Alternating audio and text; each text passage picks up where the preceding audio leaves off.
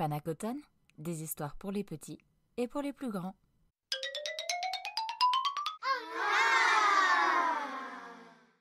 Les malheurs de Sophie. Auteur La Comtesse de Ségur.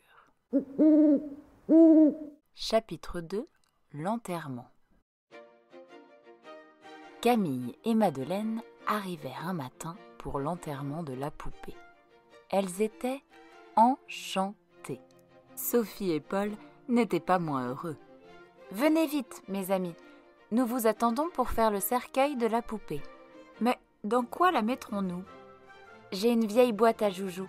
Ma bonne l'a recouverte de percale rose. C'est très joli. Venez voir. Les petites coururent chez Madame de Réan, où la bonne finissait l'oreiller et le matelas qu'on devait mettre dans la boîte. Les enfants admirèrent ce charmant cercueil. Elles y mirent la poupée et, pour qu'on ne vît pas la tête brisée, les pieds fondus et le bras cassé, elles la recouvrirent avec un petit couvre-pied de taffetas rose. On plaça la boîte sur un brancard que la maman leur avait fait faire. Elles voulaient toutes le porter. C'était pourtant impossible, puisqu'il n'y avait place que pour deux. Après qu'ils se furent un peu poussés, disputés, on décida que Sophie et Paul, les deux plus petits, porteraient le brancard et que Camille et Madeleine marcheraient, l'une derrière, l'autre devant, portant un panier de fleurs et de feuilles qu'on devait jeter sur la tombe. Quand la procession arriva au petit jardin de Sophie, on posa par terre le brancard avec la boîte qui contenait les restes de la malheureuse poupée.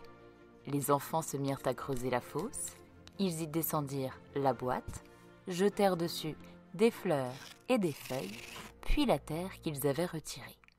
Ils ratissèrent promptement tout autour et y plantèrent deux lilas.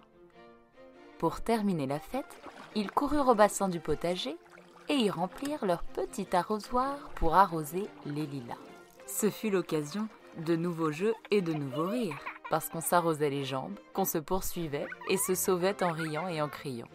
On n'avait jamais vu un enterrement plus gai. Il est vrai que la morte était une vieille poupée, sans couleur, sans cheveux, sans jambes et sans tête, et que personne ne l'aimait ni ne la regrettait. La journée se termina gaiement, et lorsque Camille et Madeleine s'en allèrent, elles demandèrent à Paul et à Sophie de casser une autre poupée pour pouvoir recommencer un enterrement aussi amusant.